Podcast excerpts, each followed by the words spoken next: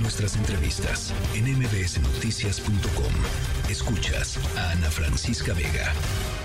Hoy se presentó el índice de percepción de la corrupción de Transparencia Internacional. ¿Cómo le va eh, a México en este índice y qué es lo que mide exactamente eh, este índice? Eduardo Bojorquez, director ejecutivo de Transparencia Mexicana. Siempre muchísimo gusto saludarte, Eduardo.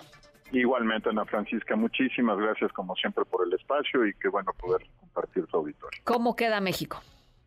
Mira, quedamos estancados y no es una nota agradable la que tenemos que compartir con el auditorio, porque este ya es el cuarto año consecutivo en el que México tiene 31 puntos.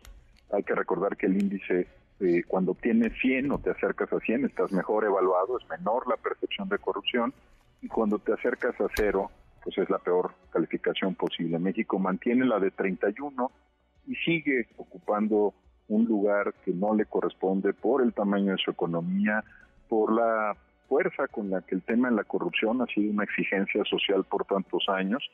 Y lo peor es que se acabó el tiempo ya, Ana Francisca, y ya se está heredando este problema al siguiente gobierno. Ya lo que hoy publica Transparencia Internacional ya tiene mucho más que ver con los retos que enfrentará la siguiente administración federal, gane quien gane la contienda.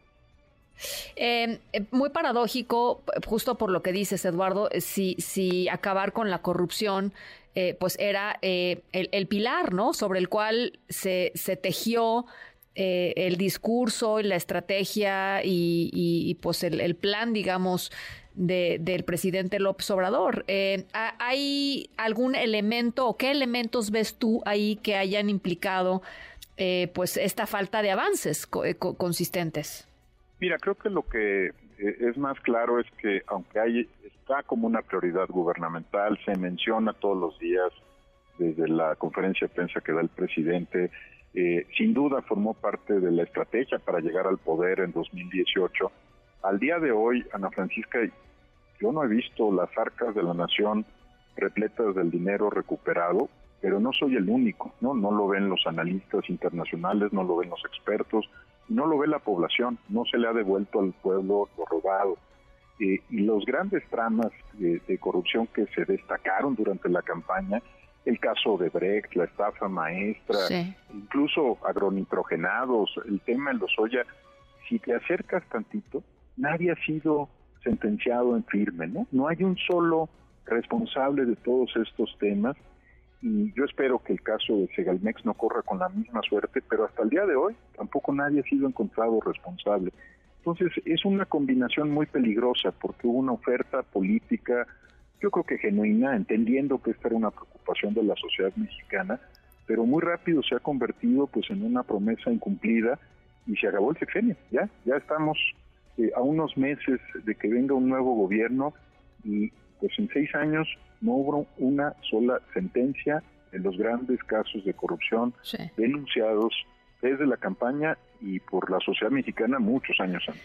Y otra, otra de las cosas de las cuales hemos platicado aquí, eh, Eduardo, tiene que ver también con la, eh, pues no es percepción, con el hecho de que se han abierto más que cerrado eh, las, las avenidas de arbitrariedad, ¿no? Todo el, todo el tema, por ejemplo, de las adjudicaciones directas de los contratos, etcétera, ¿no? En lugar de disminuir, han aumentado, en fin, este tipo de cosas que se prestan para eh, la corrupción.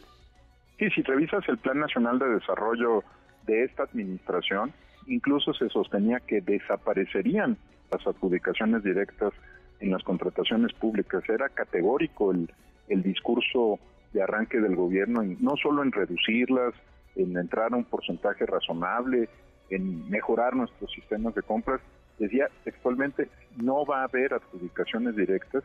Y hoy lo que sabemos es que pues, ha crecido el número de adjudicaciones directas, no solo no se ha reducido, no ha desaparecido, sino que crece, pero incluso en los casos en los que llega a haber una licitación pública, en los que hay un concurso, pues sobre texto, por ejemplo, la seguridad nacional, Ana Francisca, no conocemos cómo se dio esa licitación, ¿no? Porque pues ya de pública no tiene nada porque está clasificada como reservada, mal clasificada como reservada, por motivos de seguridad nacional. Entonces tienes una combinación muy poco favorable. Agrego dos elementos que tú has de tener presentes. Eh, la verdad es que el tema en las contrataciones públicas pasó de función pública, Hacienda, estuvo en Hacienda, ya viene de regreso, se han pasado todo el sexenio, digamos, viendo quién va a ser el responsable de mejorar el sistema de contratación pública. Se hablaba al principio del sexenio de Procura México, un reemplazo poderosísimo contra, contra la historia de Compranet, ¿no? Iba a cambiar la forma de comprar y vender del gobierno. Pues la verdad es que lo que pasó es que se cayó Compranet, ¿no? Y no hemos mejorado en estos seis años el sistema de contratación pública del país.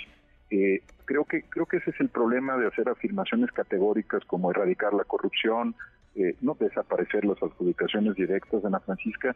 En campaña se dan muchas licencias los los políticos y la verdad es que pues, no son creíbles después de unos años estas afirmaciones categóricas y tajantes. Bueno, eh, en algún momento, ojalá durante la campaña, ya que las candidatas y el candidato presenten planes concretos, eh, podamos revisarlos juntos, Eduardo, ¿no? Eh, yo sé que, em, pues, con, la experiencia vivida en este sexenio y en sexenios pasados, ¿eh? Porque digo, la corrupción desafortunadamente. Tú y yo llevamos hablando de este tema por demasiado tiempo. Exacto. Este, pero, pero sí creo que es importante hacer, pues, esto, estos cortes de caja y, y en los inicios y en los comienzos, pues también una revisión de si tiene pies o cabeza lo que están diciendo, ¿no?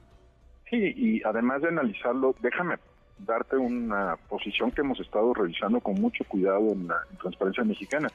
Oye, son gobierno en muchos lugares. A mí me encantaría que los candidatos de las distintas coaliciones y del caso de MC, las dos candidatas y el candidato, nos ilustren cómo se hace esto, ¿no? Porque plantearnos una nueva estrategia lo van a hacer los tres, ¿no? Claro. Pero a mí me encantaría que dijeran, mira, en los gobiernos de MC... Así pasa. Redujimos esto y esto y esto. En los gobiernos del PAN, del PRI, hicimos esto y esto y esto. Y en los gobiernos de Morena y el Verde hemos reducido en tanto la corrupción. Porque si no, Ana Francisca, mira, nos van a volver a decir que es un gran flagelo nacional, ¿no?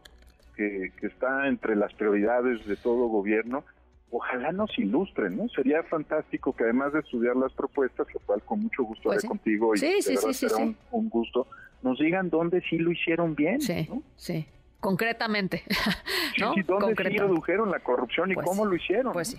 Pues sí. Ojalá que haya respuesta al respecto. Eh, de todas maneras, estaremos conversando sobre ello. Gracias, Eduardo, como siempre.